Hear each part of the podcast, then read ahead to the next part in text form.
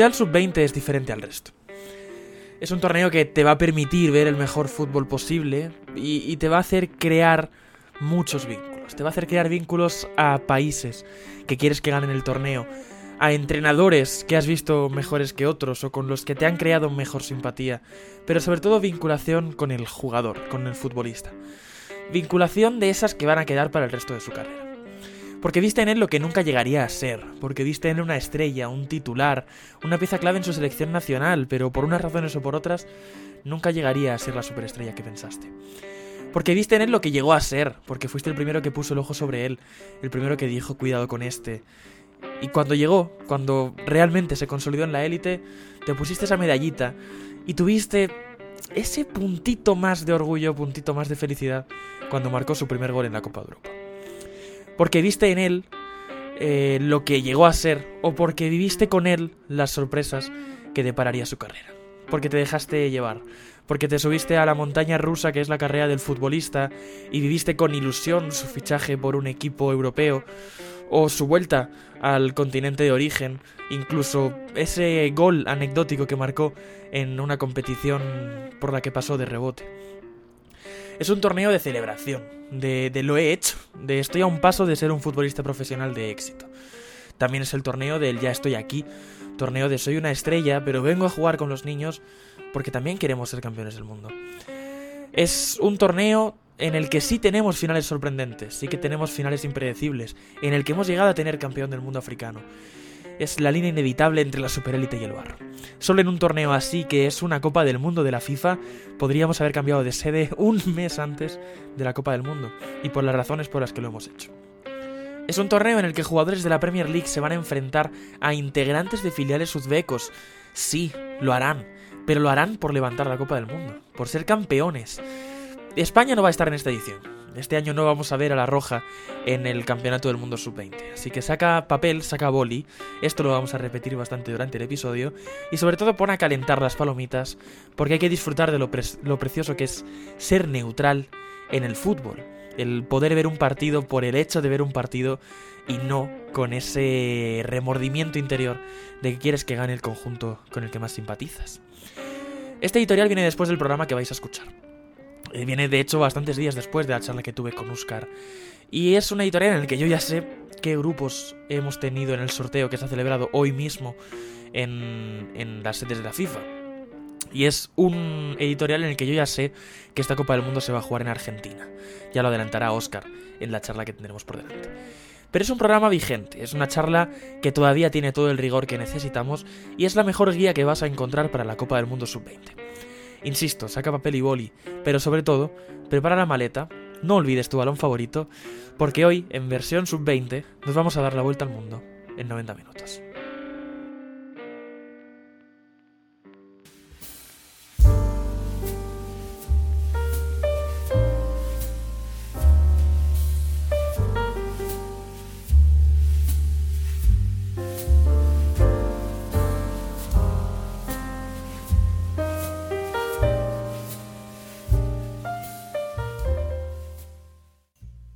Y aterrizamos a saber dónde, porque yo ya tengo miedo. Primero porque no sé dónde vamos a aterrizar, legítimamente te puedo decir que no sé dónde vamos a aterrizar, pero además porque con la compañía que tenemos, el destino podría ser un lugar sin aeropuerto. ¿Qué tal estás, Oscar Dupimbe? Buenísimas, Álvaro, ¿cómo estamos? ¿Cómo estamos, compañero? Eh, me complace informarte de que ahora mismo estamos con una avioneta que se le está cayendo el contrachapado del chasis sin saber dónde hay que aterrizar. Porque lo que traemos hoy em, es una competición muy bonita, pero a la vez que bonita puede ser muy desorganizada. pues como este podcast. Exacto. Eh, bueno, no. Aquí hay algo más de organización. Eh, hoy os quería hablar, eh, el otro día hablamos sobre una historia del pasado, hoy vamos a hablar de presente y futuro, mm. con algo que nos lo podemos pasar muy bien, una de mis competiciones favoritas, mm. y es que qué bonito es el Mundial Sub-20, Álvaro. Es precioso. Qué bonito es, el Mundial Sub-20. Tiene, tiene ese algo, ¿eh? Tiene esa magia. Tiene esa mm. magia de, bueno, ver cosas que no estamos acostumbrados a ver en un Mundial normal. O ver cosas como que eh, a un mes vista de que se empiece el torneo no tengamos sede. ¿Qué te parece eso? Porque que suena, suena a con IFA, más que a, más que a FIFA. Literalmente organizado por la FIFA, pero ni ellos saben a día de hoy eh, dónde se va a realizar el Mundial Sub-20. Pero bueno, antes que nada, pues eso, el Mundial Sub-20, por si hay algún despistado que no, se, no sabe de dónde viene eso, es básicamente eh, lo mismo que la Copa del Mundo que vivimos este pasado noviembre, pero con las selecciones Sub-20, con, con, aquellas selecciones que bueno, solo participan futbolistas con los niños. de 20 años o menos, correcto. Eh, antes se llamaba Copa del Mundo Juvenil, se llamó también Copa Coca-Cola durante mucho tiempo. Mm. Eh, pero lo bonito de esto es que esta se celebra cada dos años, no cada cuatro por lo que es más frecuente pues, ver el paso de, de, futbolistas y sobre todo por lo que a mí me gusta este, Esta, torneo. Es que si, si, se jugara cada cuatro, hay gente que no puede jugarla. Por, no, literalmente. por camada, claro. Literalmente, en 17 no puedes jugarlo. Bueno, podrías, pero tienes que ser un crack mundial supremo y con 21 ya no lo tocas. Exacto. En cambio, con cada dos años, si eres de la buena generación de tu país, pues... Sí. Estás, estás. Por lo menos lo... Sí, estás dentro estás dentro. Y básicamente mola porque eso, porque no tan solo eh, nos permite descubrir nuevas joyas, nuevos talentos, sino que además ves joyas y talentos y selecciones que no estamos acostumbrados a ver en, en los mundiales. Y aquí entra el subfútbol. Sí, ahí es donde nos vamos a detener, evidentemente.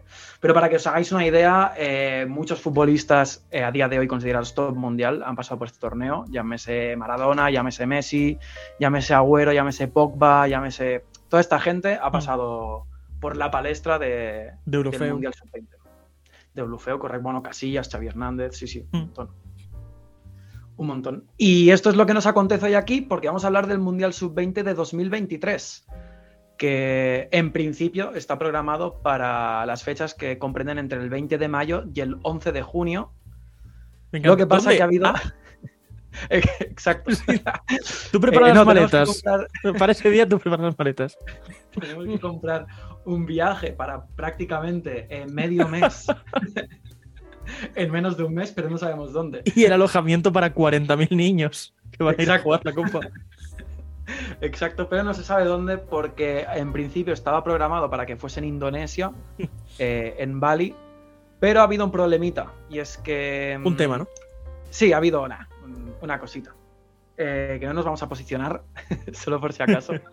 Pero es que se iba a hacer eh, en Indonesia y ahora que se iba a celebrar el sorteo hace escasas dos semanas, llegó el presidente de la Federación de Indonesia en Bali y dijo que no iba a celebrar el sorteo porque no quería eh, recoger en el sorteo a Israel, porque no lo reconocen como Estado, para ellos no es un Estado legítimo, básicamente porque la mayoría de la población en Indonesia es musulmana.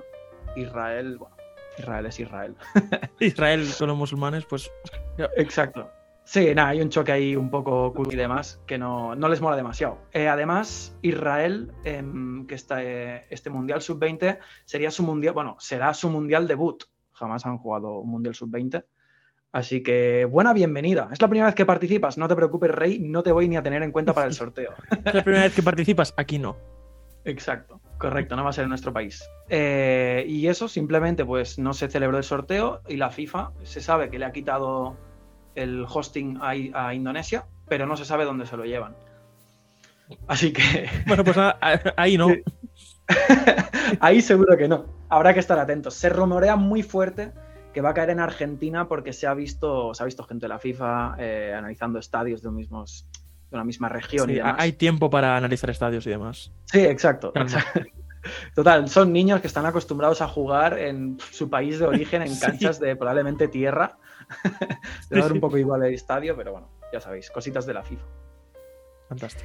Em, entonces, evidentemente a Indonesia se le ha expulsado, por lo tanto, el cupo obligatorio de la persona que, o de la persona, de la federación que Sí. participa por ser el host, también Claro. queda en el aire. No se sabrá si se le dará a, a Argentina, si es que le dan a ellos el hosting, o a quién se lo darán. No Claro. se sabe mucho. Así que eso queda un Curioso, poco al aire. curioso, curioso. Pero bueno, eso no es lo que nos importa. Lo que sí que nos importa es todas las demás selecciones que sí sabemos que van a participar. Y vamos a hablar un poco de los cupos y cómo se reparten estos cupos Sí. y ver quién participa en esta Copa del Mundo del Sub-20 del 2023. me gusta, me em, gusta mucho lo que leo. Ah, hay cosas. ¿eh? Delicia. Eh, tenemos cuatro cupos asiáticos que como podemos ver ya estaban cubiertos eh, por Irak, Uzbekistán, Corea del Sur y Japón, a lo que se le añadía Indonesia como hosting, Claro. como organizadora, pero evidentemente ahora no se sabe, por lo tanto no se sabe si se va a caer en la FC o en cualquier otra confederación, pero bueno, ahí queda en el aire. Eh, Irak, Corea del Sur y Japón, que sí que son más, eh, son más recurrentes en este torneo, Uzbekistán, que con, con todo tu permiso nos vamos a parar a hablar de Uzbekistán, Sí, sí, por os quiero abrir los ojos sobre, sobre el auténtico fútbol de barro. El Sí, auténtico fútbol duro de roer. Em, hay, que hacer un, un- hay que hacer una previa, una previa explicación de cómo se clasifica Sacar- uno. Sacad este cuaderno y boli, ¿eh? Sí, por favor. Sí, por favor. Ahora mismo, de para, aliento. parad esta emisión, cuaderno, pluma estilográfica, porque, porque viene cátedra. Sí, viene, viene una manera. un- Bueno, hay que tenerlo en cuenta, claro, porque yo espero que, que se vayan a apuntar hasta los goleadores de este torneo. Si no lo narramos en directo va a faltar poco. Ah, seguro, seguro que sí, ¿eh? Hombre. Yo lo tengo claro. Em, para clasificarse a la Copa del Mundo Sub-20 se hace a través de las copas em, de las copas del continente Sub-20. Es decir, para clasificar a la Copa del Mundo en Europa, pues va según el resultado de la Eurocopa Sub-20 y, y ese es el modo. ¿Qué pasa con Uzbekistán? Pues que Uzbekistán, por primera vez en la historia, en la Copa Asiática Sub-20 que se ha celebrado hace dos meses, Y la hemos eh, seguido eran- gracias a ti. y la hemos seguido de manera completamente brutal. Y eh, en haciendo la previa ya dijimos, cuidado con Uzbekistán, que es anfitriona y tiene muy buen potencial. Ya hemos visto eh, destellos de, pues, de lo que es su fútbol, como puede ser, yo que sé, Shomudoro, Sho- eh, Sí, Nombres no somos. Shomudorov, que juega en la Roma. Bueno, ahora estaba cedido no sé dónde, pero juega en Italia. eh, Está subiendo el nivel de Uzbekistán. Masharipov era uzbeco, ¿no? Sí, eh, Masharipov también. Eh, Verdadero también 7 la- de Al Nasser. Exacto, correcto. el, el- el artículo debut en Chapman de servidor Fantástica. también iba a ser de un uzbeco. Pues ya dijimos que mucho cuidado y evidentemente se estrenaron y por primera vez eh, ganaron esa copa. No sé si con factor anfitrión o no, Bueno, pero Uz- Uzbekistán alzó por primera vez la Copa Asiática Sub-20. Eso es un dato. Facto. Eso es un dato empírico, es un facto. Y eso le da, evidentemente, pues la vía directa a este mundial. Pero es que no tan solo es que haya ganado eh, por primera vez la Copa Asiática Sub-20, sino que lo ganó y de qué manera. Perdió cero partidos en todo el torneo, o sea, perdió mm, el monto total de cero partidos y tan solo encajó un gol contra Australia, que es de las selecciones más fuertes de, de Asia. Mm. Eh, por lo tanto, Encajó no solo un gol y no fue de una selección asiática. Fantástico. correcto, correcto, pero después ya explicamos el lío Australia, eh, Oceanía, que, que va a volver a salir. Entonces, ya te como que te deja ver un poco cómo es Uzbekistán, qué tipo de equipo es. que Equipo cero goles. rocoso, rocoso, ¿eh? rocoso de los que nos gustan. Mm. Eh, de hecho, no son nuevos en el tema del Mundial Sub-20, ya han jugado otros Mundiales Sub-20. Sí. Eh, han participado en un total de cuatro ediciones en los que eh, han jugado 16 partidos y han tenido cuatro victorias, dos empates y 11 derrotas. Pero con una gran, un gran número de derrotas respecto a victorias y empates, solo llevan 6 goles de diferencia. En el goles marcados, goles en contra, solo 6 de diferencia. Con 11 partidos. Eh, La verdadera Este- cumbre del unocerismo, ¿no? Ni cholo ni chola. y 0-0 y lo que, lo que se necesite, lo que se preste. Por lo tanto, Uzbekistán va a ser un hueso muy duro de roer, va a ser eh, un rival muy duro para cualquier selección Los de tenemos este en cuenta. Mundial Sub-20 y hay que tenerlos eh, vistos de cerca. Así para poner un par o tres de nombres a los que ponerle el ojo, a los que seguir. Esto, esto nos Eh, gusta mucho. Sí, sí, sí. Ahí es donde, donde el boli, espero que no esté gastado ahora mismo, Sí. tirarle aliento a la punta y que apunte bien. Tenemos a Umarali Rahmonalev, eh, Rahmonalev, repetimos, no somos uzbecos, que es un futbolista que milita en el Rubin Kazán eh, con 19 años. Rubin Kazán no está en su, en su top, está en segunda división. Sí, bueno. Sigue Pero sabemos Rubin que son Kazán. cazatalentos. Sabemos Eso que son es. cazatalentos. De ahí salió también eh, nuestro amigo Kripicha Kvaratskhelia, como cojones se llama el Sí, sí. trabalenguas del gol georgiano. Sí, tampoco somos georgianos. no, tampoco. Eh, que la está partiendo en Nápoles, pues también salió del, del Rubin Kazán En el caso de Umar Sí, Ali. en- talentos. Sí, sí, sí, sí, sí, sí, porque Yo he hecho todo lo que tenía que hacer en el programa de hoy. Yo creo que ya no lo puedo dejar más arriba. Voy a dejar que continúes. no voy a poder con esto. Ay. Rubin Kazan, que cazan talentos a doquier. Eh, esta vez no cazaron a un extremo o mediocentro ofensivo como es Cabarastelia, sino que ficharon a un MCD, un mediocentro defensivo, eh, muy llegador. Es, no me atrevería a decir box to box, porque esa expresión se usa muy a la ligera. Eh, hay que Sí, ser todo más el que mundo es un box to box. defensivo llegador para ser un box to box. Pero sí que es verdad que es muy llegador, eh, Umar Ali, y con De hecho- 19 años Rodri está a un gol más de que le llamen box to box. Correcto. Eh, Umar Ali no diremos que es box to box, pero es muy llegador de momento, ya tiene Mm. tiempo de evolucionar. 19 añitos. Por otro lado, también tenemos a. a- es que los nombres son terribles. Lo. Suerte. Abosbek Faizulayev, futbolista del, del Patakor eh, uzbeko, que es, bueno, es el equipo más laureado prácticamente de Uzbekistán, sino el que más. Em, y que pese a que sigue jugando en Uzbekistán, mm, no tenemos miedo a decir que es titular en ese equipo, con Sí. sus 19 años también. Por lo tanto, hay que tenerlo en cuenta.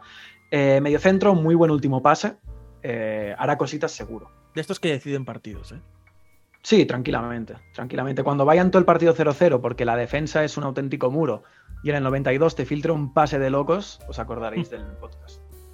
Y lo remate Umar Ali Rahmon Aleif en uno de Sí, esos ataques de ser llegador.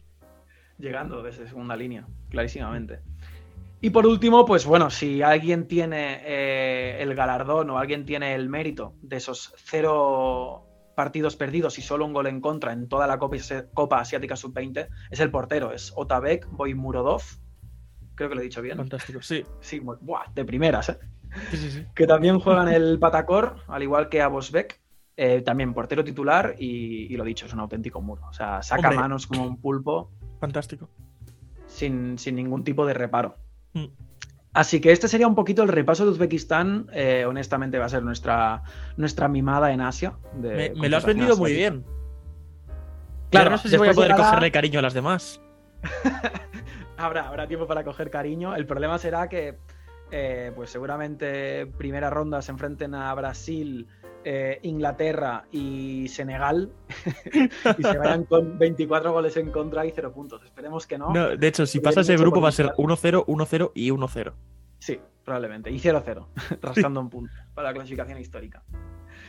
Vale, pues esto es lo que tenemos de, de Uzbekistán, de Asia. Recordamos Irak, eh, Uzbekistán, Corea del Sur y Japón son las cuatro, las cuatro selecciones asiáticas que van a este Mundial Sub-20. Fantástico.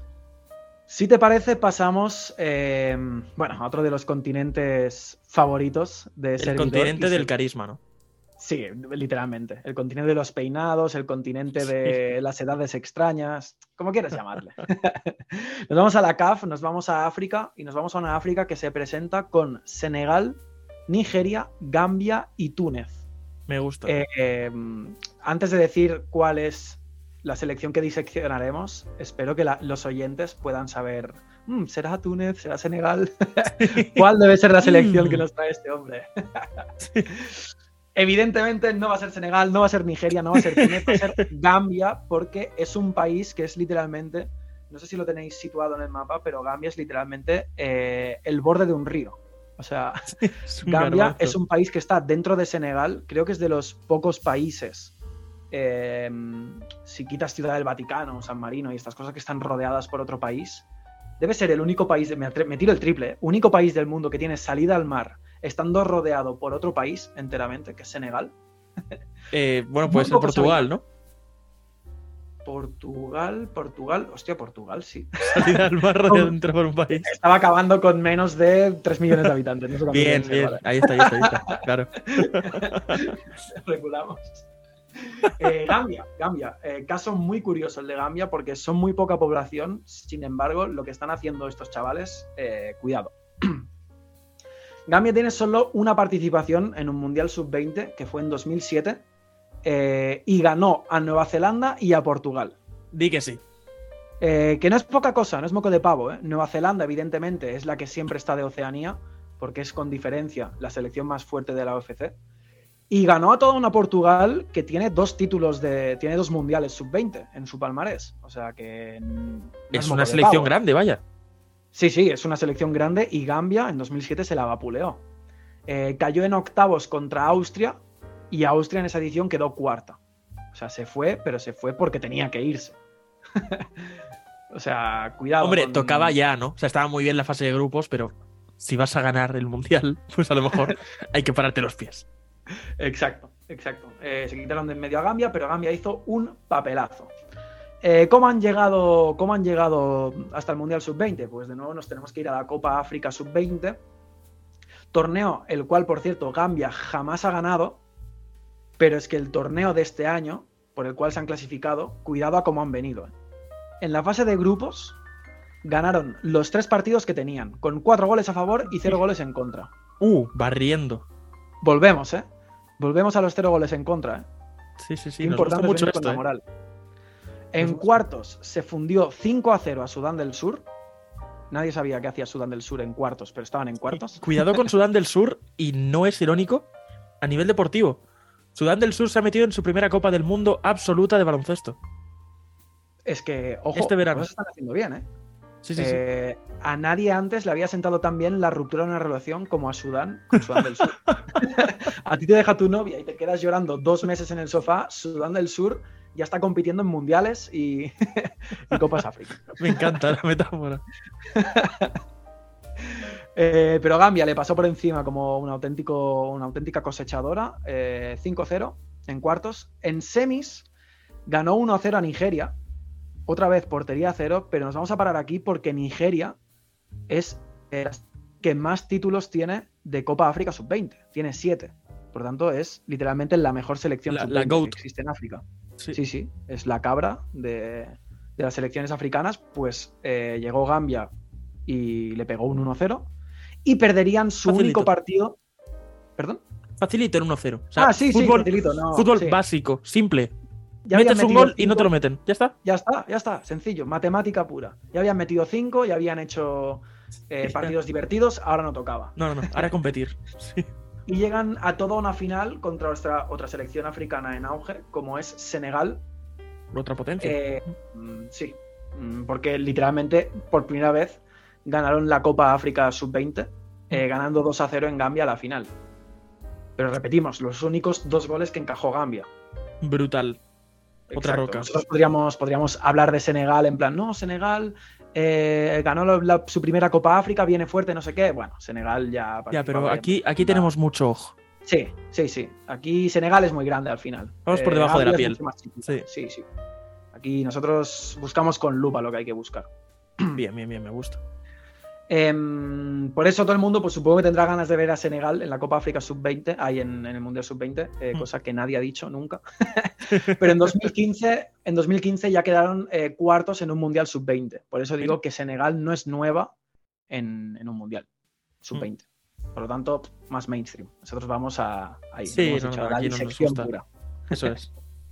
Y supongo que también tendrían ganas de ver a Nigeria mm, como selección sub-20 más potente de. África, porque detrás de Ghana, que es la única africana que lo ha ganado en 2009, es la selección que, que más veces ha participado y que tiene más subcampeonatos con dos. Es decir, Mm. solo lo ha ganado Ghana, que también suele llegar lejos, y Nigeria ha sido dos veces subcampeona del Mundial sub-20. Sí. Aquí Eh, solo gana Gana. pues, exacto, solo gana Ghana, es una estadística, es, es cla- es un dato. Es un dato Sí, sí, sí, así, es así. Pero ni Nigeria ni Senegal, amigos. Hay que ir con Gambia.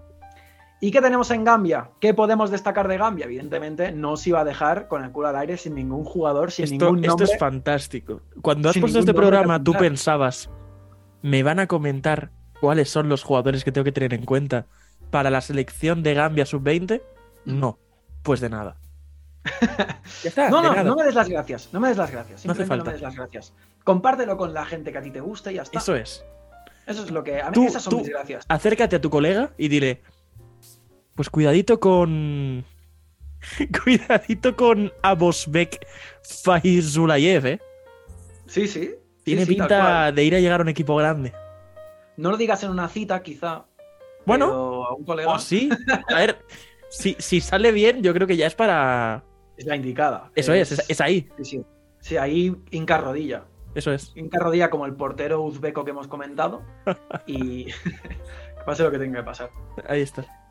Nombres de amigos gambianos. Tenemos a Alagie Saine, que es un central de 1.86, que está cedido, cuidado, o sea, pertenece a un equipo de Gambia, pero le han visto tanto potencial que está cedido al Horsens, que es un equipo de primera danesa, desde Gambia.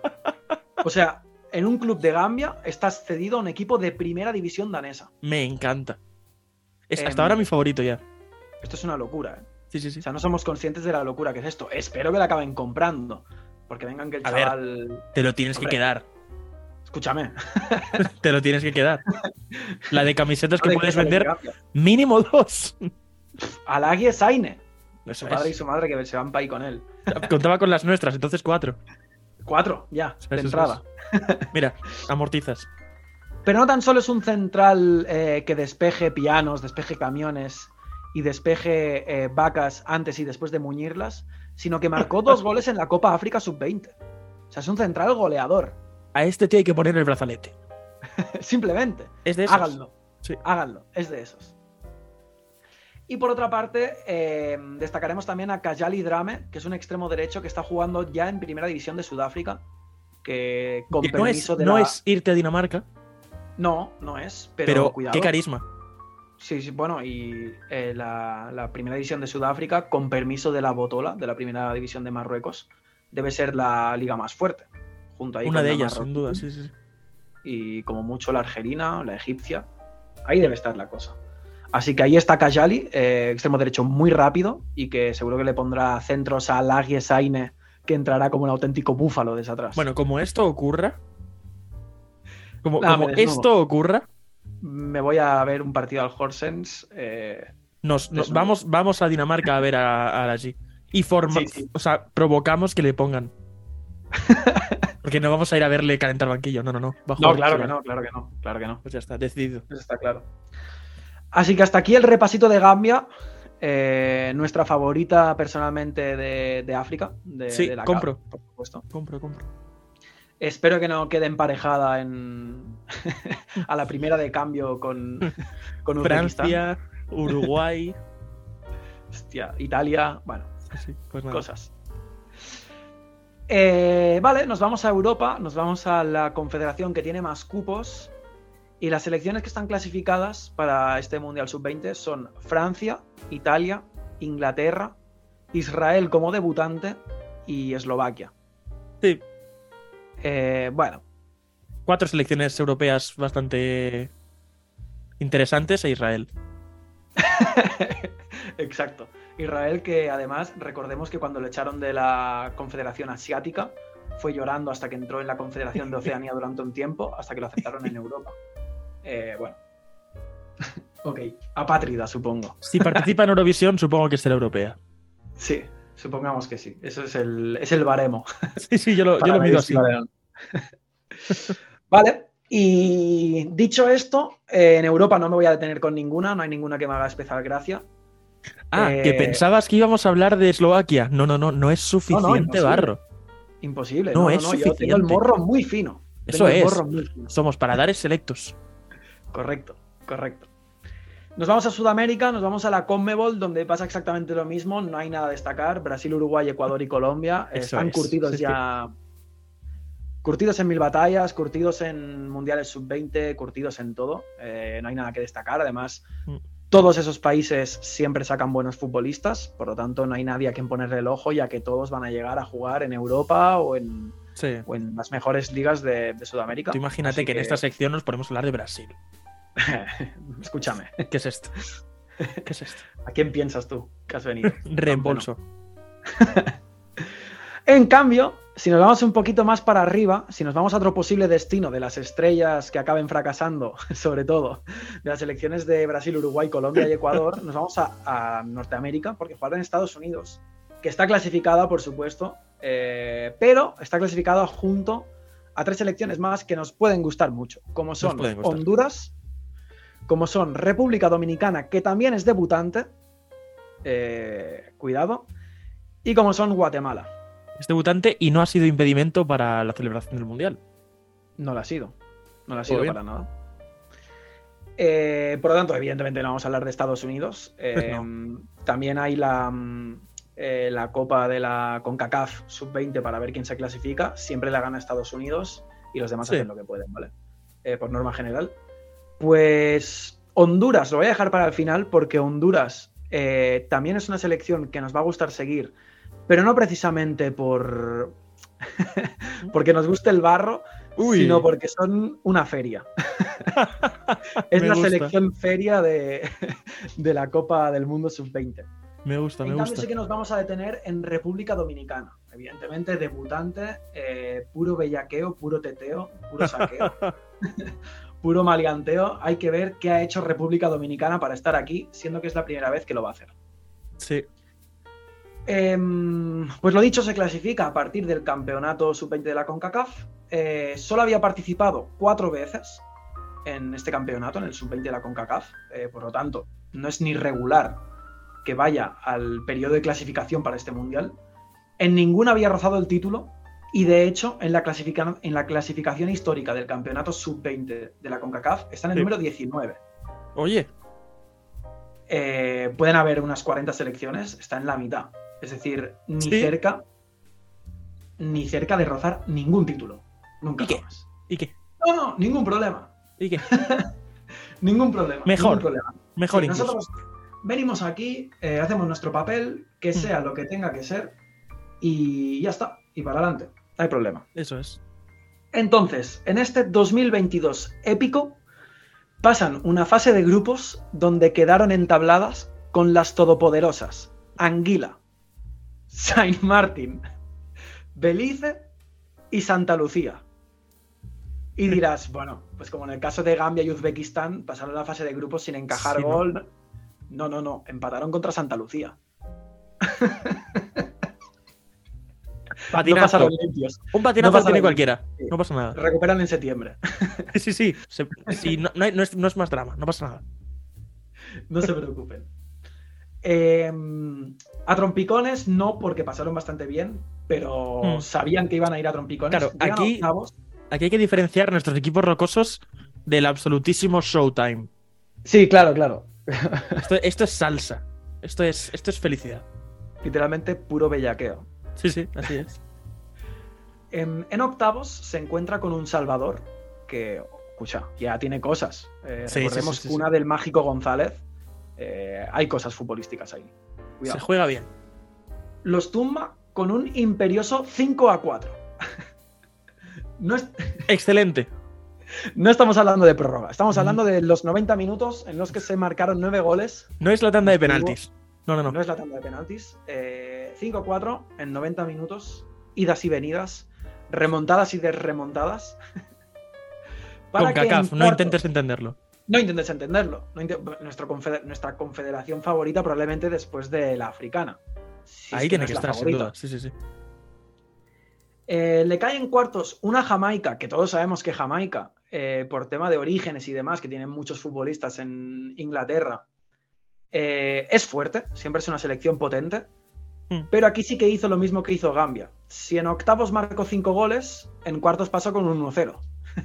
Porque lo puedo hacer todo. Y lo quiero Claro. demostrar. Showtime, Eso es, eso una es. de cal y una de arena. Así van las cosas. En semis eh, se encuentran a una Guatemala, que ya hemos dicho que está clasificada también. O sea, mm, imaginad que es una selección fuerte de la, de la CONCACAF. Empataron a dos y en penaltis se les dio la sorpresiva de ganar 4 a 2. Y por lo tanto, Resultado en Llegaron- penaltis menos abultado que el de octavos. literal. Fantástico. Dato. Dato, Sí, sí, sí. dato crudo. lo tomas o lo dejas. Historia. Eh, y recordemos que, mm, que nunca había estado cerca ni tan solo de una semifinal eh, República Dominicana. Pues llegaron a toda una final, una auténtica hazaña histórica, en la que se encuentran, como ya he comentado, la típica de la final, a Estados Unidos, y ahí sí que nada que hacer. Pasa mucho. Les meten 6, 6 a 0, Estados Unidos 6, República Dominicana 0, pero con ese subcampeonato vas clasificado al Mundial y debutas. Título. ¿Qué Me da igual lo que digas, a las vitrinas. Sí, sí, directo y Sí, bajo sí. llave. Tu opinión será la que Bajo sea, llave. pero eso, eso a mi vitrina. Directo, a la vitrina de la Federación de RD. Correcto. Em, y como hemos llegado al final de República Dominicana, de todo lo que teníamos que contar, déjame que te traiga al futbolista. Vamos allá. Porque a nosotros, mm, bueno, nos pueden gustar los futbolistas por muchas cosas, como por ejemplo el peinado, Sí, eh, carismatiquísimo, por donde, supuesto. donde lo haya. Una historia carismática. Sí. Eh, no sé, mil cosas se me un dorsal El, el talento, eh, el cómo corre, cómo le pega el balón. Eso sí, como corre, quizás sí. Las El botas. puede ser, las botas imprescindible. Un número raro, un delantero. Una acción, un cabezazo en el pecho. Sí, algo así. Ahí es donde nosotros nos fijamos. Sin embargo, otro de los grandes puntos determinantes para que nosotros fijemos los ojos en un futbolista es el Mm. nombre. Sin duda. Sin es el nombre. Y claro, ¿cómo no te vas a fijar en el hombre que prácticamente salvó a República Dominicana de caer varias veces durante, durante, este- durante esta travesía en la CONCACAF Sub-20? El nombre es Ángel Montes de Oca. No te pido que me lo superes, pero acércate. O sea, acércate a este nombre. ya Y no, no te pienses que te estoy diciendo que se llama Ángel. Primer apellido Montes, segundo apellido de Oca. No, nos equivoquemos. No, nos equivoquemos. Ángel es el nombre de pila. Montes de Oca. Montes de Oca es el primer apellido. Ala. Y ya está. Simple. Simple. En la camiseta Eh, pone Montes de Oca. Montes de Oca. Póngame en la cuatro. camiseta. No, es que está. es simple. ¿Cómo no vas a ser el mejor tome- futbolista? tome mi dinero. ¿Cómo no vas a ser el mejor futbolista de República Dominicana? Imposible.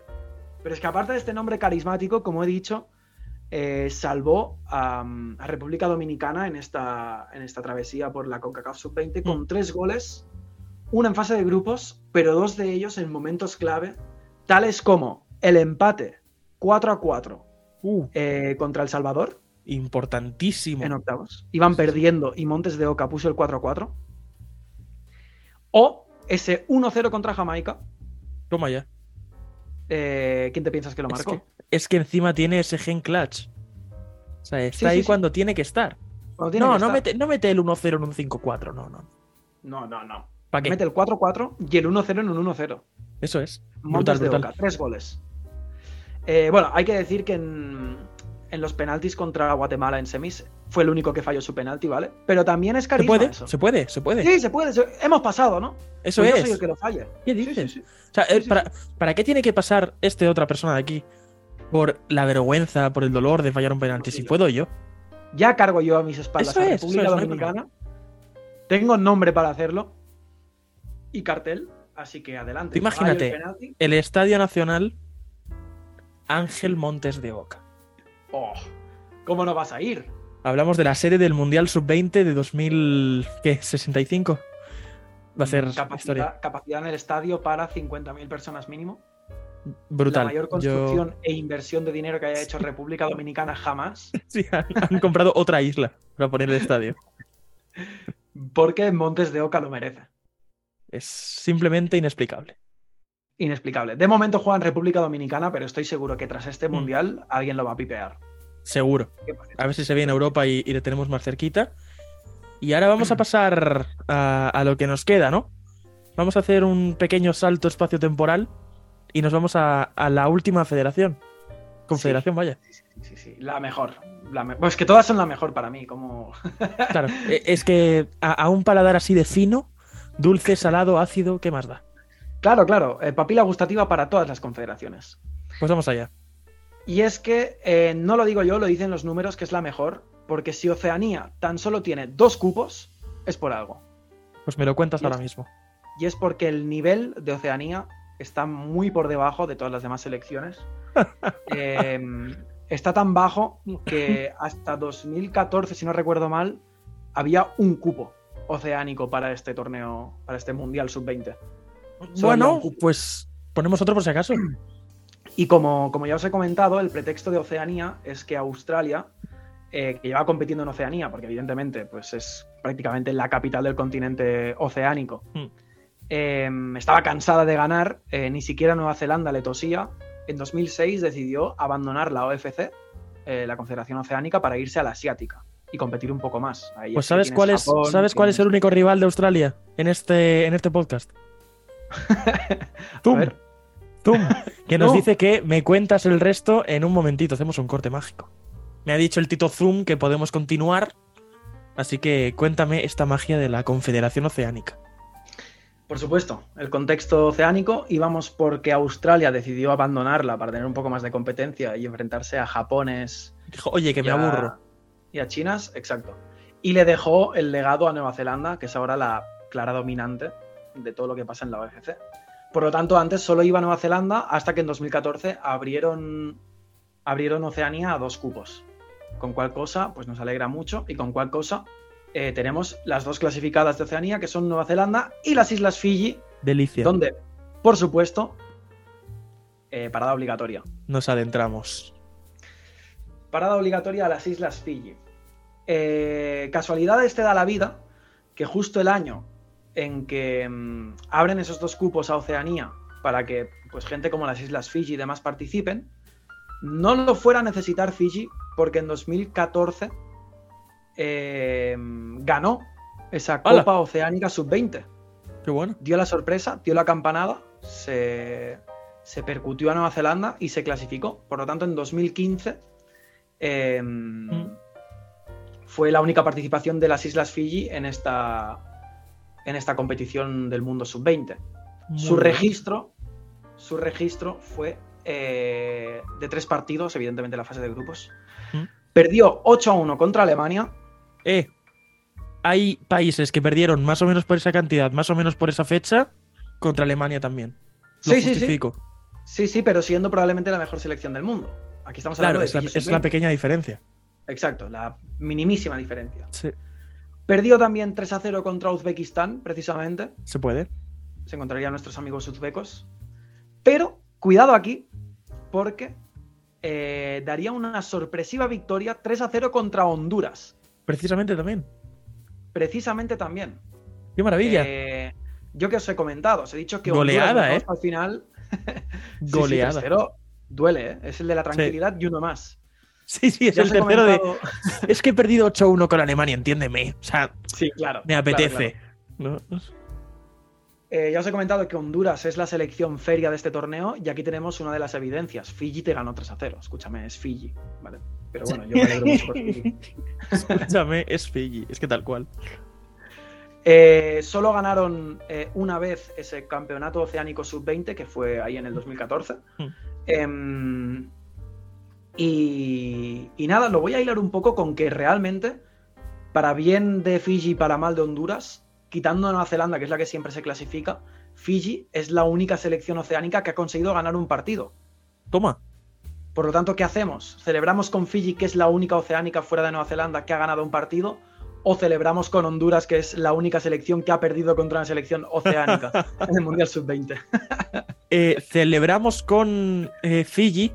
Damos las gracias a Honduras. Vale, lo vamos a hacer así. Gracias, Lo vamos a Honduras. hacer así. Gracias, Honduras, eh, siempre en nuestros corazones. Sí. Eh, y por supuesto, tenemos un nombre, dos nombres, Papel y boli. que apuntar de nuestros amigos eh, fijianos. El primero es un mediocentro que es un auténtico todoterreno. Es como un 4x4 eh, de montaña y agua. Lo podéis llamar como queráis. Su nombre es Nabil Beck. Lo hace Gs. todo. Sí, me gusta el nombre. Beck. Dos Gs. Sí. Siempre queda Es- bien. Sobra una. ¿Y qué? No hay problema. ¿Cuál, es el problema? Es que no lo entiendo. Claro, o sea. La pronunciación a lo mejor ahí cambia. Beck, Tampoco somos fijianos. Claro. Beck, Beck, Beck. Nuestro mediocentro todoterreno que lo acompañará en ataque un tal Melvin Money, que es un delantero centro. Nombre muy bueno, ¿eh? Sí, sí. El nombre es muy bueno. Nombre bueno. Bueno, que por cierto, no lo he dicho, Fiji se ha clasificado este año por quedar subcampeona Mm. en la en la Oceánica Sub-20 y nuestro amigo Melvin Money metió tres goles, metió tres golitos, tres chichitas. También tanto, delicioso. O sea, es que, es que que ponerle este, el ojo. este fútbol es fantástico. Este fútbol es lo que nos gusta y lo que nos mueve, Mm. por supuesto. Vale, pues dicho esto, repasadas las selecciones que van a ser nuestras mimadas Sí. eh, para este campeonato, vamos a hacer un poco de historia, más Vamos bien a repasarla, eh, para que os hagáis una idea de cómo va este, mm, pues este torneo, este mundial sub-20. y Mm. qué, qué equipos lo han ganado. ¿Tenemos clasificación histórica? Hay clasificación histórica, pero me he limitado para no hacer aquí una Sí, sí, extensa está bien. lista. Está bien. eh, los campeones, los que han salido campeones alguna bien. vez. En total han habido 22 ediciones eh, y han habido 11 campeones distintos. Bueno, te tengo que decir que recuerdo la última final. Recuerdo la última final también, bueno, fantástica. Andrei Lunin contra Kangin Lee, Correcto, correcto. Corea sí. del Sur, que no está, ¿no? ¿O sí? Eh, Corea del Sur sí que está. Sí que está. Vale, me faltaba otra. Vale, Sí sí, era participa. Corea del Sur. Sí, sí, sí, sí, sí que participa. La que no está es Ucrania. Em, correcto, Ucrania no está, que fue la última campeona en 2019, enfrentándose a esa Corea del Sur, que tan solo tiene un subcampeonato. Y es lo que hemos dicho, al final se descubren muchos nombres gracias a este, Mm. a este torneo, tú mismo lo has dicho, Canning Lee contra Lunin. Em, Que puede ser el último partido profesional que jugó Lunin, tranquilamente. Sí, tranquilísimamente. Tranquilísimamente. Las otras selecciones que tienen un título eh, son Francia en el 2013, Inglaterra en el 2017, Mm, Alemania en el 1981, Bien. ha llovido, Sí, eh, Rusia en el 1977, ha llovido más. España en el 99, tenemos uno de esos, Bien. y Ghana, eh, única selección africana, eh, con uno en el 2009. Que de hecho, según el ranking histórico, es la primera de todas las campeonas, porque tiene dos subcampeonatos y un bronce. ¿Correcto? Brutal. Correcto, Y un cuarto lugar. Brutal. Sí, sí, sí. Tranquilísimamente. De hecho, desempata con España Sí, sí. porque España tiene un campeonato y dos subcampeonatos, pero no tiene ningún bronce. Qué Sin locura. embargo, eh, Ghana sí lo hace. Después nos vamos a equipos que ya tienen más de dos títulos. Eh, en el primer caso es Serbia, que lo ganó en 1987, cuando no era Serbia, evidentemente. sí, bueno, Sí, Por un temita. todos- Sí, exacto. Y en 2015 lo ganó ya siendo Serbia. De hecho, se convirtió Sí, sí. en la única selección del mundo en ganar este, este campeonato bajo dos países diferentes, por así Claro, decirlo. sí, sí, sí. Eh, Portugal también tiene dos campeonatos, en el 89 y en el 91. Brasil tiene cinco, 83, 85, 93, 2003 y 2011. Y la papa del torneo, ya hemos dicho antes muchos nombres que se descubrieron aquí, Argentina con 6, 79, 95, 97, 2001, 2005 y 2007. Em, que. Argentina sea... Sí, sí, increíble. Que Argentina sea la papá de este torneo eh, tiene un nombre, tiene nombre y apellidos y ahora después lo veremos. Sí. A mí me gusta mucho estar viendo las fechas y ver quién perdió con quién, qué finales.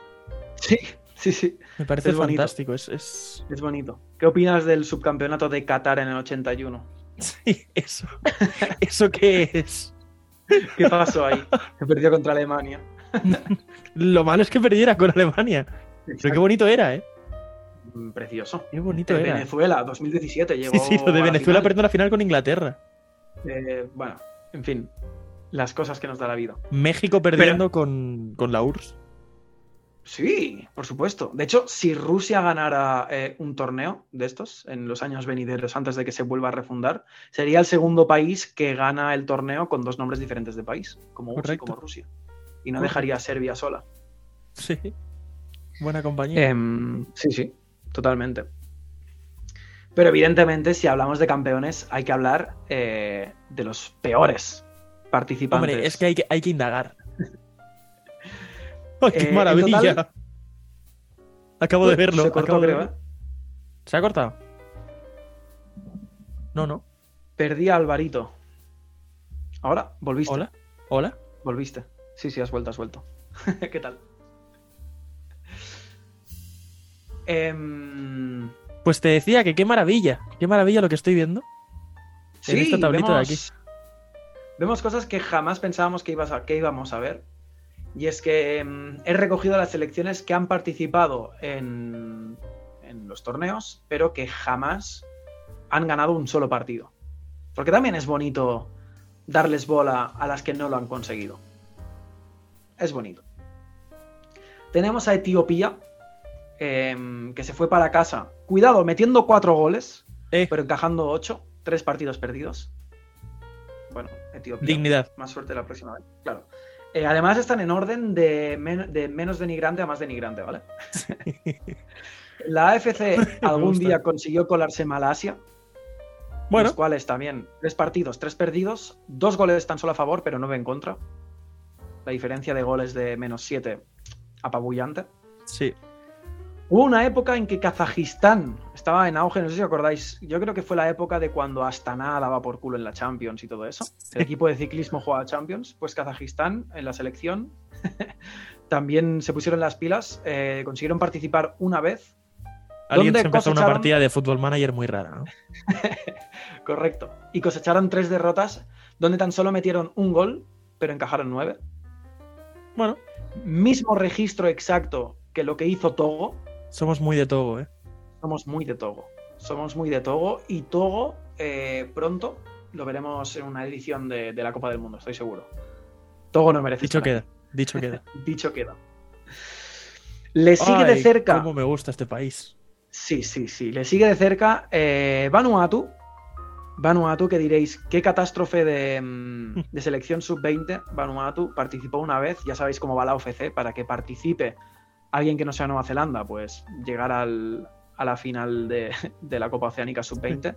Vanuatu llegó, perdió, perdió los tres partidos, cuatro goles a favor, 13 en contra. Pero aquí voy a romper una lanza a favor de Vanuatu, y es que en un torneo Aquí No es, este, este dato me gusta Sí, mucho y me lo sí, sé. sí, esto, es esto es lo que tú querías. Me gusta, me gusta. En un torneo oceánico eh, sub-20, no el general, sino uno Los que va Juegos más del por Pacífico. regiones. Los Juegos del Pacífico, correcto. 2015. Los Juegos del Pacífico, eh, Vanuatu. Ahora mismo no estamos hablando de Vanuatu A, estamos hablando de Vanuatu sub-20. Mm. Está claro, ¿eh? esto es lo que participó en el Mundial sub-20. Sí, sí, sí. Pues esta misma selección, eh, hace menos de, ¿cuánto fue? ¿Cuatro meses? ¿Cinco? La selección sub-20 llegó a la final de- del campeonato del campeonato este del que hablamos eh, por delante de, de Vanuatu absoluta. Sí, sí, sí, esto es, esto es fantástico. No sé si lo estamos comprendiendo esto. Es que es. Vale, es- a ver. Tú imagínate que se celebra una Eurocopa. Una Nations League nos vale también como subcategoría Yo- del yo fútbol diría- europeo. Para ponerlo más acorde sería una Copa Ibérica. Una Copa Ibérica, fantástico. Que juegan España, Portugal, Andorra, porque le apetece. Copa Mediterránea, ponle Mediterránea. que Eso es, venga. Italia, Grecia, Israel, porque se apunta todo. Marruecos. Eh, y, y coge la selección sub-20 española, lo clásico que te dice cualquier cuñado en Twitter. De, Buah, los que se ha llevado Luis Enrique, la sub-20 es mejor. Y, y la sub-20 es mejor. Correcto.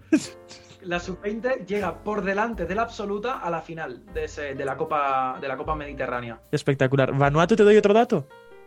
Sí, por favor, claro. Vanuatu fue protagonista de la mayor victoria de la historia del fútbol.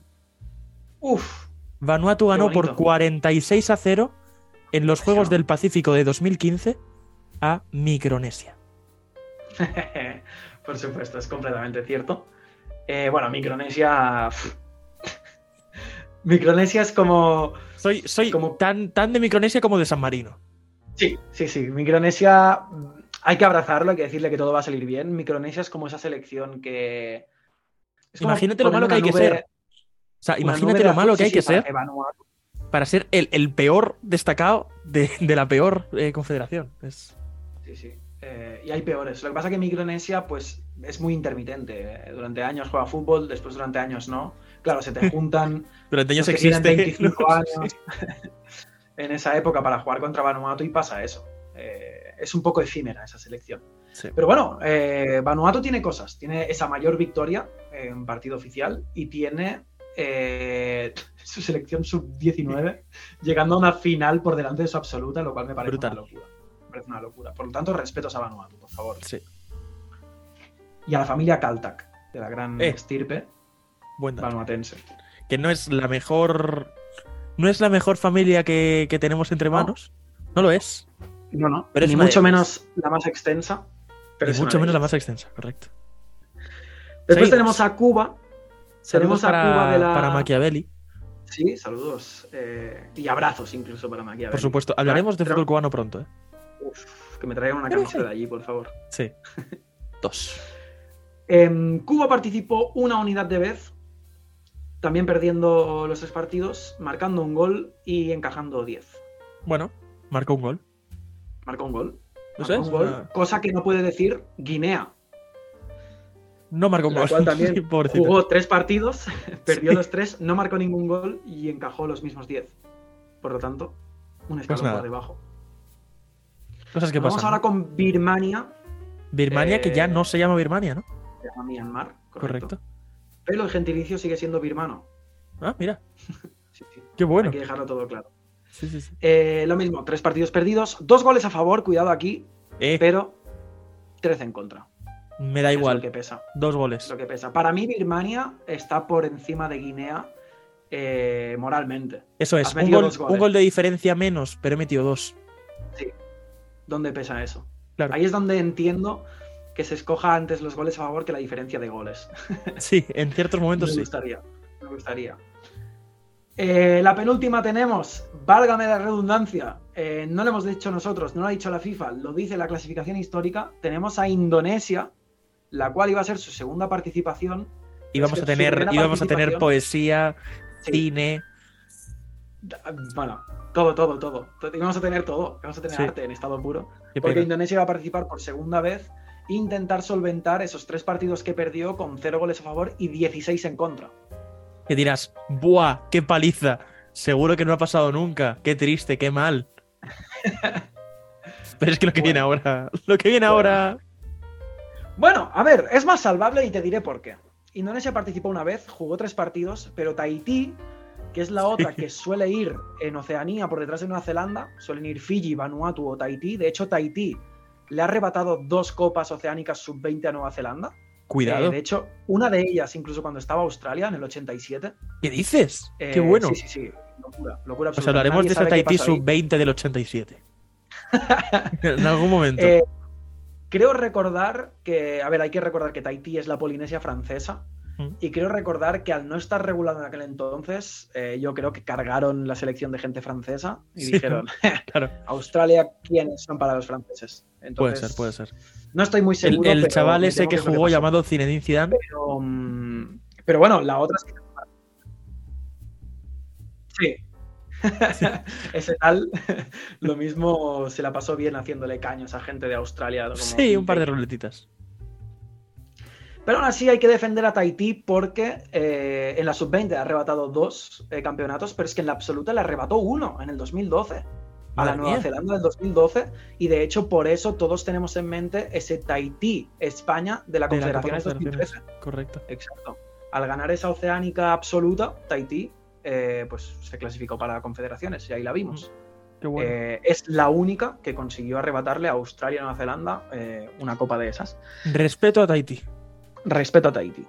Sin embargo, cuando llega al campeonato sub-20, con sus dos participaciones, sigue sin poder ni tan solo ganar un partido, sigue sin poder ni tan solo meter un gol, básicamente, pero recibir 35 goles en 6 partidos, hombre, es categórico. Claro, dices, duplico lo de Indonesia y estará por ahí, no son tres goles más, de hecho. Exacto, exacto, exacto. es, exacto. es brutal. Es un Exacto. promedio que asusta. 35. De hecho, eh, vamos a hilar este dato de Tahití con la sección o el subapartado donde entramos ahora, que son datos de los que a mí me gustan y de los que a ti te gustan y los que a todos nos gustan acerca del, del Mundial Sub-20. Volvemos a preparar el boli, ¿eh? Sí, sí, apunten, por favor. Apunten vamos. y tatúen si hace falta. Sí. Eh, lo dicho, Tahití con esos 35 eh, goles en contra. Es la peor selección históricamente, porque, por lo que hemos dicho, eh, pero también es la que más goles ha encajado en una sola fase de grupos, porque una de esas participaciones se fue para casa con 21 goles. Sí, bueno, 21 goles en tres partidos, media de 7. no está mal. No está mal. Se pudo hacer peor. No eres Micronesia. Eso es. Micronesia se fue con Pero sí. 116 goles, ¿eh? Oh, oh. No sé si, fue, no sé si fueron 116. Por ahí. Por ahí, por ahí, sí, los sí, sí. 100, estaban los 100, completamente. Eh, más datitos. Eh, lo que he dicho antes de que Argentina, todos esos títulos que tuvo, ¿por qué tiene 7? Incluso creo que eran 7, si no me equivoco. Son seis. 6, son seis y unos cuantos subcampeonatos. Por delante de Brasil, eh, se lo debemos a José Peckerman, el gran, el dios absoluto El padre. de los banquillos eh, padre del subfútbol prácticamente. Sí. Porque bueno, también te digo, padre del subfútbol, sí. Sí, te gusta el sub-20. Claro, te gusta el sub-20, pero también es razón por la que Uruguay no tiene una. Por la que la República Checa no es campeona del mundo sub-20. Sí, sí, sí. Alguna podías haberte dejado, ¿no? Sí. Ya tienes seis, no te viene de dos o tres más. Deja que jueguen todos. Eso es. Pues no, no, José Peckerman no dejó nada, abusó como quiso de esta competición y recordemos que se celebra cada dos años. La ganó en el 95, en el 97 consecutivamente, en el 99 se la quitó España, la España de los Iker Casillas y los Xavi Hernández. Qué gusto ser español. ¡Vamos! y después del 99, en el 2001, la volvió a ganar Argentina. En efecto. O sea, cuidado a esto, ¿eh? eh son cuatro de, son tres de cuatro. Sí, sí, sí. Estuvo la salvajada de hacer, la absoluta. A ver, es que hay que pensar en que esto es un Mundial Sub-20, es decir, se regeneran las selecciones. Sí, sí, no fue con los mismos. No creas un bloque y dices, buah, con Messi gano cuatro. No, no, no, imposible. No. No puedes. No puedes. Máximo, de hecho, mm, es que creo que no pueden jugar futbolistas de menos de 16 años. Por lo tanto, como mucho, te comes tres. Pero no había ningún futbolista que lo haya hecho. En Argentina sí que ha habido algunos que han jugado dos ediciones. ¿eh? sí, dos, dos, es viable. O sea, eres muy bueno, tienes 18 años, apareces y luego con 20 ya, ¡buah! Pero jugar tres, complicado. Ah, tres. Y, menos las cuatro, o sea, es, literalmente imposible haber jugado las cuatro copas que hablamos. Pues lo mínimo serían 16, 18, 20. La cuarta sería con 22 y aquí no hay eso de que puedes coger a tres con, 20 bueno, pero, años. pero luego Muniain siempre jugaba en la sub-20, macho. El tío hasta antes de ayer, ¿sabes? Sí, por algún motivo extraño. Todavía. Entonces, José Peckerman es papá, es papá de esta, de esta competición. También os traigo un récord, no de goles. Bueno, de hecho, vamos a atarlo esto de que se han jugado dos ediciones en algunos futbolistas. Vamos a seguir con Argentina, porque el máximo goleador histórico de esta competición es Saviola, Mira, con 11 goles. Claro. Este sí que fue en dos ediciones. Si no recuerdo mal, fueron la del 95, eh, no, 97 y 99, creo. O así. Sí, justo la que, la que tuvieron el parón de, de cuatro consecutivas. Sí, sí, sí. Pero bueno, los goles cuentan. Eso es, los goles entran, sí, sí, sí. Así que fijaos cuál es el nombre del máximo goleador histórico de esta competición. Hasta que, evidentemente, venga un tal, eh, qué sé yo, Nabil Bak o Melvin Mani de Fiji. Qué bonito va a ser, ¿eh? Sí, me voy a volver loco, ¿eh? Qué, bonito va a ser cuando se emparejen en el mismo grupo Uzbekistán y Fiji y meta los 11 goles en el mismo partido Omar Ali Rahmon Aleif. Oh, qué bonito, ¿eh? Y de eso de tantos goles vamos a hablar ahora también. Sí. Eh, bueno, ya hemos dado, hemos dado un dato con más goles. Vamos a hacer gala también a los señores que llevan guantes y a destacar a Mika, un portero portugués que tiene el récord de más minutos sin encajar un gol en la edición del 2011 con 575. Mm. Eh, edición en la que Portugal salió subcampeona. Pues Mika eh, tiene, ostenta ese récord. ¿Te puedo decir un dato? Sí, sí, sí, sí. Juraría que Mika es suizo. ¿Cómo? Juraría que Mika nació en Suiza. ¿Estamos seguros de eso? Puede ser, ¿eh? Puede ser.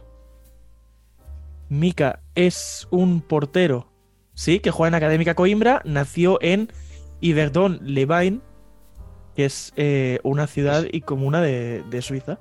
Suena a Tirol. Sí, sí, sí. Brutal, nada, más que decir. suizo. Pero bueno, juega con Portugal, eso seguro. Sí, sí, sí, así es. Em, bueno, un suizo portugués está bien, nos gustan las dobles nacionalidades. Eso mm. es bonito. Es bonito. De hecho, recibió tres goles en todo el campeonato y fueron todos en la, Semi. Sí, sí, sí. Así fue.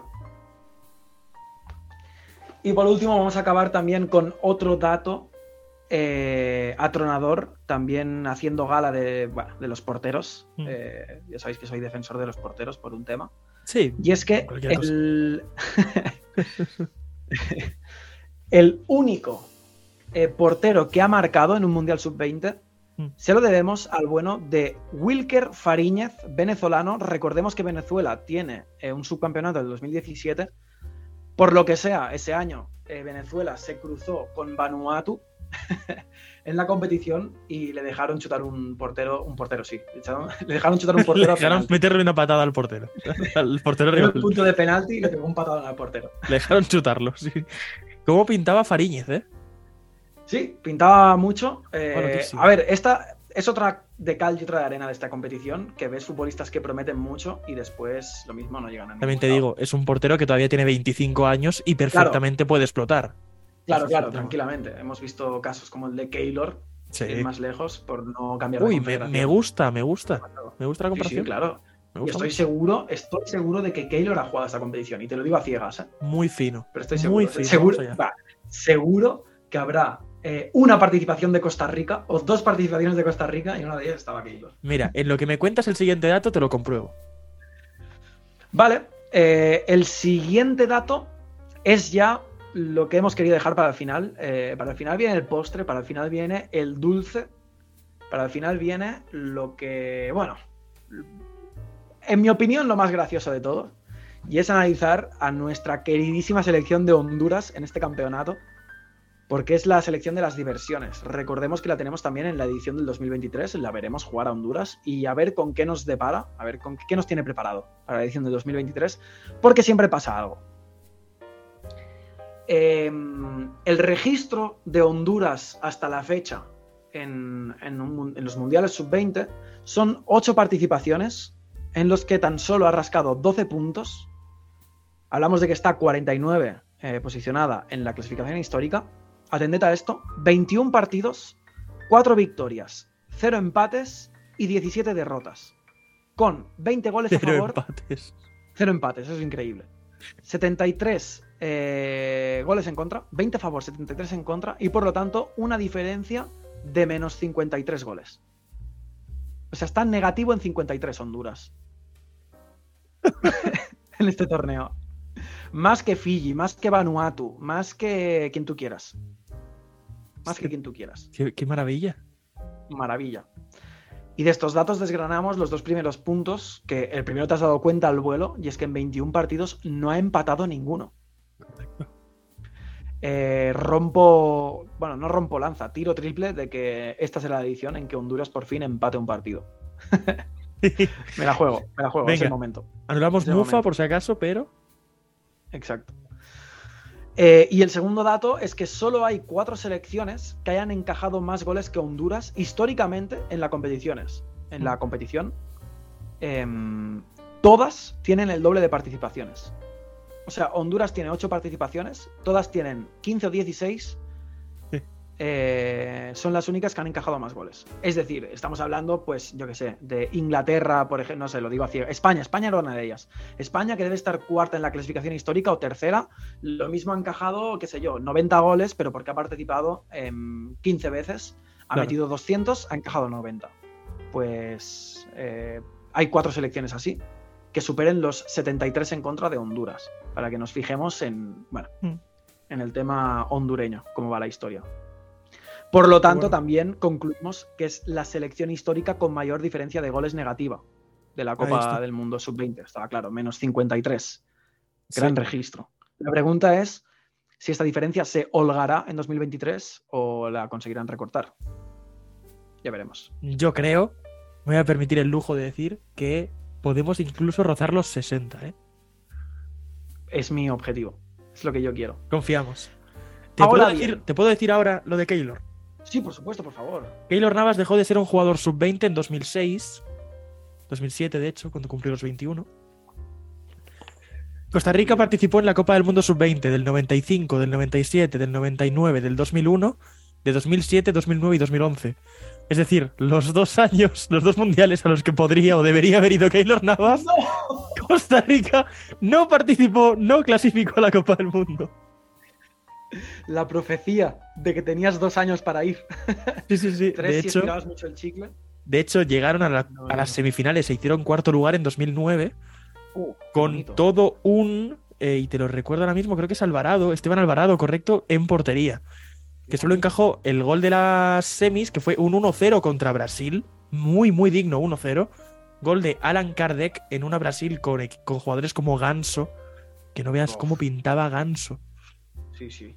Se paseó por Sevilla, descubrió los boquerones y, Sí. y no Pues nada, ahí está el datazo. Qué bonito. Oh, Keylor. Bueno, mi triple ciego ha, ha tocado aro y ha salido. Ha tocado aro literal, ¿eh? O sea, de hecho ha sido la típica bola que tiras al aro, da dos o tres vueltas en el aro y acaba saliendo. Sí. Pero está bien, estamos contentos. Pues vamos con una ronda rápida de datos, ¿no? Sí, vamos con los últimos datos que son los mejores, eh, lo mejor para el final, lo dulce para el final. Eh, simplemente recordaros, eh, el día ese que Haaland metió un triple hack trick, es decir, que metió nueve goles Nueve goles. en un mismo partido. Eh, correcto, fue en la mayor goleada de la competición, si no me equivoco fue un 12-0 de Noruega Sí. a Honduras en 2019. Aquel Gracias, día fue el día en el que. Cuidado con este. Sí, sí, sí, ahí fue donde dijeron, hostia, lo mismo no es tan culpa de Honduras, ¿eh? Eh, Claro. Sí. encajar 12 goles, que sí, pero hay uno Que- que ha metido 9. Que ha estado a dos penaltis de batir el récord de Saviola en un partido, ¿vale? O sea, Sí. cuidado. Sí, sí, aquí hay que, hay que ver cosas. Así que gracias Honduras por darnos también ese récord. Y otro récord que aquí ya sí que es lo que más nos va a gustar de Honduras. eh, estamos hablando de la Copa del Mundo Sub-20 en el año 95, cuando estaba jugando contra Países Bajos. Estaba jugando contra Holanda. Esto es riguroso cine. Eh, correcto, estamos ante un claro caso de cine nominado a los Oscar, porque Honduras en, en unos actos que tras en la rueda de prensa tras el partido eh, su director técnico los puso de criminales para arriba. Estaban jugando un partido con cuatro expulsados, es decir, con siete hombres en el campo. Hubieron cuatro entradas que eran para rebanar jamón de jugadores hondureños que se fueron a la calle. Y además, ya tenían todos los cambios hechos, pues claro, por el tema de reestructurar que te expulsen Sí, hombre, a la línea defensiva. Han expulsado a mi portero por meterle un bocado al delantero centro. ¿Puedo poner otro portero, porfa? De mi línea de 4-4-3 han expulsado a los cuatro de atrás, por lo tanto hay que hacer unos reajustes. Por lo tanto, eh, nos plantamos en el minuto 77 de ese partido, el cual iba 7 a 1 en el marcador, con cuatro expulsados eh, y un chaval se lesiona gravemente. Se lesiona nivel, hay que sacarlo con camilla.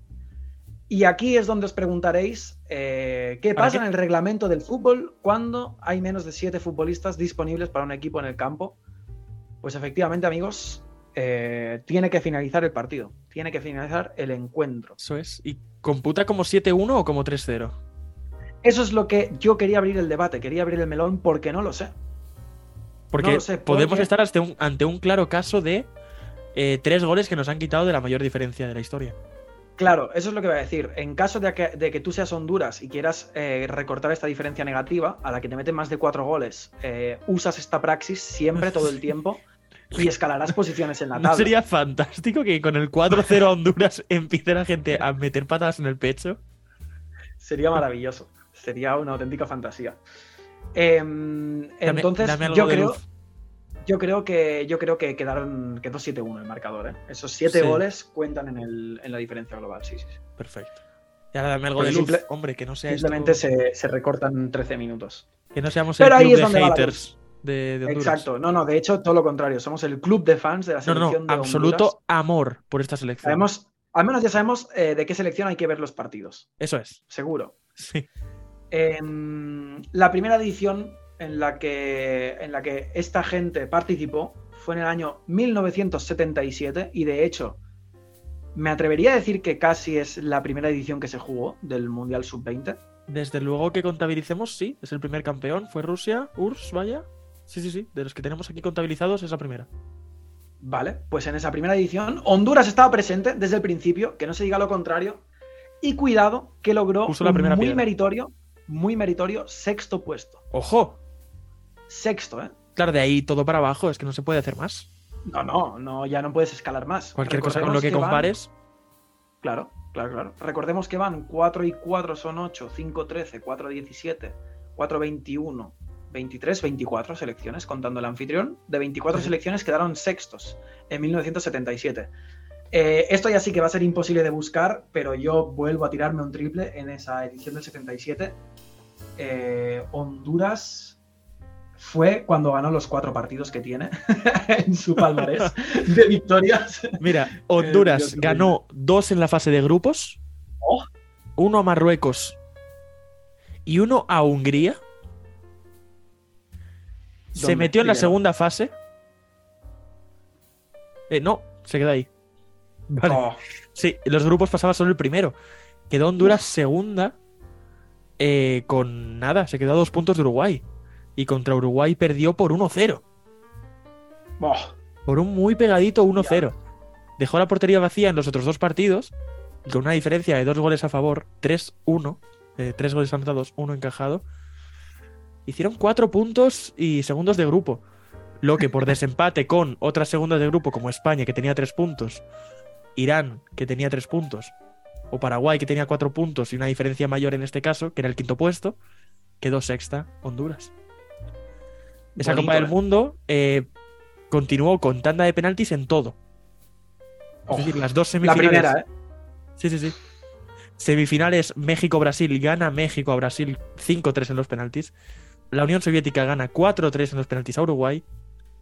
Y esto ya es fantástico. La tanda de penaltis de la final después de un 2-2 frenético Ojo, es 9-8 para la Unión Soviética. Tremendo. O sea, estamos hablando de que el y mejor falló el primero México, ¿eh? Estamos hablando de que el mejor registro de Honduras en una Copa del Mundo sub-20 fue probablemente la Copa del Mundo sub-20 más igualada, porque todo se fue a penaltis. Lo fue sin ninguna duda. Lo cual, eh, bueno, hace que el triunfo hondureño sea exponencial en este caso. Cosa que te voy a, te voy a incluir algo más. Si Uruguay, por lo que sea, por un temita, no llega a meter ese gol a Maro Nadal en el minuto 29, no te digo yo que Honduras no, No, no, hubiera claro, hecho claro. algo, ¿eh? Contra la URSS en penales, nada, me vuelvo loco. Me vuelvo loco. No va a ser esto. Lo que sí que va a quedar claro, Alvarito, es qué selecciones son las que vamos a apoyar y las que vamos a seguir muy de cerca en este Mundial Sub-20 del 2023, probablemente con sede en Argentina. Supongo que saldrá pronto. Bueno, espérate que el, el nombre de uno de los goleadores de Honduras, y perdóname que ya te dejo continuar, Sí, sí. es Prudencio Norales. Uf, Prudencio Prudencio, eh. Norales. Sí. Pruden. Gilberto Yearwood y José Enrique Duarte. Fantástico. Y ya te dejo que hagas lo que quieras con, No con me- esta no final de sección. Que es que no. Yo ya no sé dónde vas a dejar el listón. Yo pensé que con la última ya no íbamos a poder superarnos, pero esto. Bah, un poco de presente y futuro, ¿no? Esto yo, creo, esto yo creo que ya sí que es el techo de, de la sección. No, por favor, no. No, no confiaba, ¿eh? No, no, había que confiar. Había que confiar, Sí, sí, sí. siempre hay que confiar. Eh, nada, que hemos dejado claro las elecciones que, que hay que ver, las elecciones que van a ser nuestras mimadas. Repasamos. Eh, Uzbekistán va a ser nuestra mimada de la AFC en Asia. Sin duda. Gambia, nuestra mimada de la CAF. Eh, estas dos, Uzbekistán y Gambia, sobre todo, por ser rocosas defensivamente. Lo Sí. vienen demostrando en torneos recientes. De Tenemos a. República Dominicana en la CONCACAF. Perfecto, muy bonito. A las Fiji en la. OFC.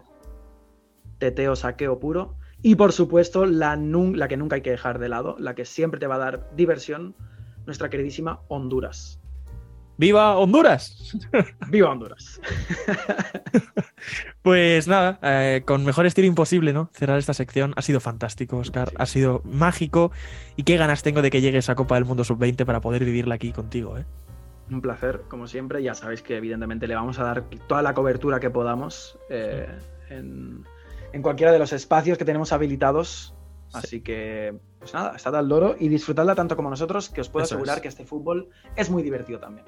Hasta aquí esta vuelta al mundo. Gracias por verla. Gracias por sintonizarla. Tenéis las redes en la descripción. Y decimos adiós porque el descuento no nos da para más. Hasta la siguiente.